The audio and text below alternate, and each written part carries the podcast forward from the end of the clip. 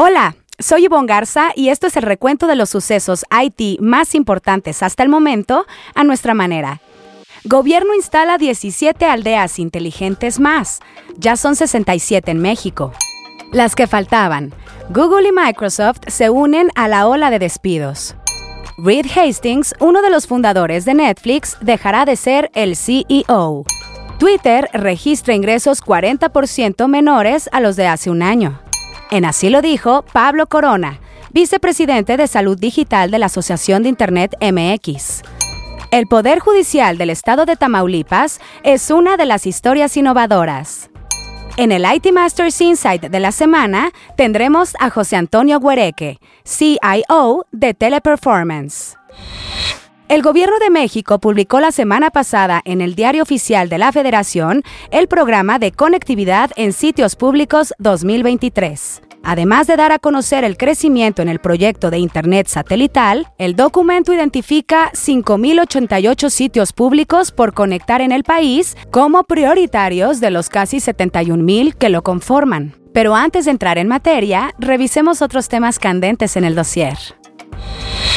Microsoft y Alphabet anunciaron con diferencia de días el despido de miles de empleados.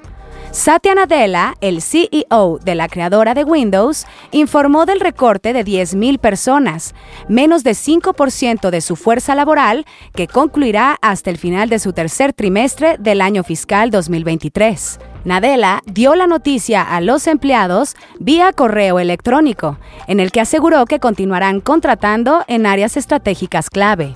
Sundar Pichai, CEO de Alphabet, dijo que Google despedirá alrededor de 12.000 personas, como el 6% de su plantilla. También, vía correo, se disculpó con los Googlers y asumió la responsabilidad. Miles de empleados de tecnológicas han tenido un arranque de año difícil. Cisco, Amazon, Vimeo y Salesforce han hecho anuncios similares. Como cada semana, vámonos a las historias innovadoras donde le contamos acerca de un proyecto ganador de las más innovadoras. Es el turno del Poder Judicial del Estado de Tamaulipas. Francisco Iglesias, director editorial de NetMedia, nos cuenta. El Poder Judicial de Tamaulipas es una de las más innovadoras 2022 con el proyecto Interconexión del Amparo Electrónico entre el Poder Judicial del Estado de Tamaulipas y el Consejo de la Judicatura Federal. Esta innovación de proceso consiste en implementar por completo el amparo electrónico con el Consejo, lo que comprende el envío y recepción de amparos directo e indirecto. Todos los documentos son signados con la firma electrónica avanzada conocida como FELABA del funcionario judicial correspondiente. El expediente electrónico incluye datos generales de expediente, juicio o delito, partes, etc., acuerdos, promociones, cédulas y constancias de notificación, documentos varios y videos de audiencias. El proyecto, el primero en su tipo, optimizó el uso de recursos humanos y materiales, pues al utilizar comunicaciones electrónicas se evitan traslados hacia los juzgados de distrito, así como la impresión física de documentos y uso de discos compactos que contienen los videos de las audiencias. El líder del proyecto fue Arsenio Armando Cantú, director de informática del Poder Judicial de Tamaulipas. Muchas felicidades a él y a su equipo por ser una de las historias innovadoras 2022. Y por si se le peló alguna noticia, tenemos aquí la sección que esto y que lo otro. Reed Hastings dejó de ser el CEO de Netflix, empresa que cofundó junto a Mark Randolph en 1998 y que en 2007 se reinventó al pasar de un servicio de alquiler de películas por correo a uno de streaming de video, el más grande en su categoría. A través de una publicación de blog, Hastings dijo que Greg Peters dejará de ser director de operaciones para convertirse en codirector ejecutivo junto a Ted Sanders, que ocupa el cargo desde julio de 2020. Reed, de 62 años de edad, adelantó que ahora será presidente ejecutivo. Su salida se suma a la de otros cofundadores de tecnológicas que han dejado la dirección ejecutiva como Jeff Bezos de Amazon, Jack Dorsey de Twitter o Bill Gates de Microsoft, además de otras compañías como Apple, cuyos fundadores ya no la dirigen. Los ingresos diarios por publicidad de Twitter son 40% menores que hace un año, de acuerdo con el sitio de Information. La razón, dicen los informantes allegados a la red social, es que más de 500 de sus principales anunciantes han dejado de invertir desde que Elon Musk compró la plataforma. Los ingresos del cuarto trimestre de Twitter cayeron alrededor de 35% con respecto al año pasado. Tan solo 1.025 millones de dólares, según reveló un alto ejecutivo de publicidad en una reunión interna la semana pasada.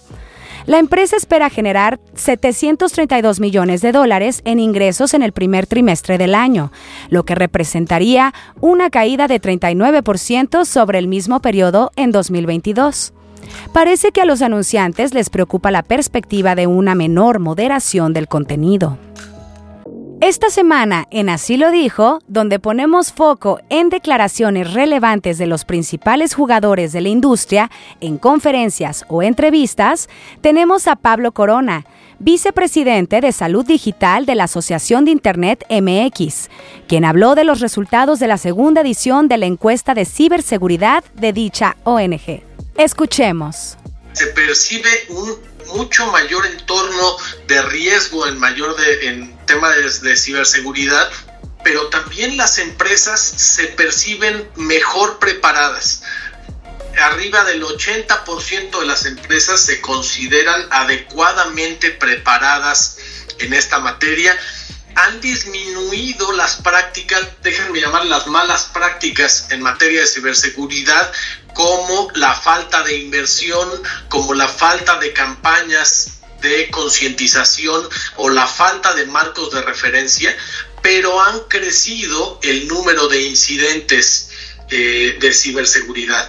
El 63.5 de las organizaciones en México manifestaron estar extremadamente o razonablemente preparadas eh, en materia de ciberseguridad eh, y de los ataques más relevantes han sido que han tenido ataques de phishing que han crecido significativamente los ataques de phishing crecieron arriba del 20% del año anterior a este. Eh, en los últimos 18 meses, el 81% de las organizaciones ha detectado y contenido exitosamente ataques de ransomware. Los ataques de ransomware siguen creciendo y son una de las mayores amenazas, pero ha habido eh, por lo menos un 8% de las organizaciones que han sido víctimas de ataques de ransomware exitosos eh, y que han llevado a pérdida o interrupciones de su negocio. Eh, y también un porcentaje cercano al 2% de las empresas tuvo que pagar un rescate en materia de ransomware. También queremos escucharle a usted. Escríbanos Sugiera temas y opine en nuestras redes sociales con el hashtag ITMastersUpdate. Estaremos pendientes de su retroalimentación. Ahora sí, el tema candente de la semana. En 2022, el proyecto para llevar Internet satelital gratuito a sitios públicos en localidades rurales de la Secretaría de Infraestructura, Comunicaciones y Transportes sumó 17 aldeas inteligentes Bienestar Sostenible. De acuerdo con el programa de conectividad en sitios públicos 2023, al pasado 30 de noviembre se habían instalado 67 en 15 entidades federativas, de las 75 establecidas como meta sexenal. Las aldeas inteligentes proveen conectividad a un proyecto productivo elegido por la comunidad y asociado a un sitio público. La edición 2022 del programa reportó un avance de 50 aldeas inteligentes. Un año después, los estados en donde más se instalaron fueron Querétaro con tres y Jalisco con dos. Chiapas se mantiene como la entidad con el mayor número de aldeas, 18, que es la misma cifra reportada el año anterior. El programa explica que la provisión de conectividad a Internet es mediante tecnología satelital, obtenida como contraprestación de la capacidad satelital reservada del Estado mexicano. Para el IT Masters Insight de la semana, en la que un líder IT nos comparte una recomendación de algún reporte, libro, reflexión o estrategia, es el turno de José Antonio Huereque, CIO de Teleperformance. Bienvenido, José Antonio. Danos el IT Masters Insight de la semana. Gracias.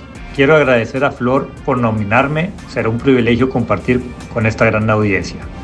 Como todos sabemos, cada día es más complicado para las empresas mantenerse competitivos y rentables. La globalización y pandemias han generado grandes desafíos, cambios en hábitos de la gente, usos y costumbres, modelos de consumo, problemas de cadena de suministro, competencia feroz por mano de obra calificada, etc. Por lo anterior, quiero recomendar el libro de Extreme Ownership, el cual fue escrito por un grupo de Navy SEALs, quienes nos ilustran la necesidad de tomar responsabilidad de todo lo que nos involucramos y lo que nos rodea de forma oportuna. Nos da ejemplos mediante una serie de vivencias basadas en decisiones de vida o muerte y nos lleva a reflexionar el gran riesgo e impacto que corremos o generamos por la falta de decisiones o la burocracia en nuestros procesos. No cabe duda de que una de nuestras mayores responsabilidades es la de desarrollar líderes. Nosotros somos el producto de nuestros equipos de trabajo y la única forma de poder tomar mayor responsabilidad e incrementar nuestra aportación a la empresa es mediante la delegación sin evadir nuestra responsabilidad. Tuve la oportunidad de que en nuestra empresa contamos con la presencia de uno de los Navy SEALs, protagonistas del libro, y poder discutirlo en conjunto con las diferentes áreas de la organización, resultando un compromiso conjunto de ejercer el Extreme Ownership. Les recomiendo que compartan los aprendizajes y el libro con sus equipos de trabajo con el fin de poder ser más ágiles y lograr mayor contribución al negocio. Gracias. Por mi parte, quiero nominar a Alejandro Suárez, quien es un gran amigo y colega, CIO de Sigma Alimentos y quien siempre está permanentemente esforzándose por mantenerse la vanguardia en los temas de tecnología. Muchísimas gracias José Antonio por tu IT Masters Insight de la semana. Buscaremos a tu nominado para el próximo episodio. Si quiere leer más sobre lo que aquí le contamos o novedades del mundo IT, visite nuestro sitio web itmastermac.com o síganos en redes sociales como NetMedia. Hasta aquí este episodio de IT Masters Update, porque su opinión es más valiosa cuando está bien informada. Tiene aquí una cita todos los lunes. Buen inicio de semana.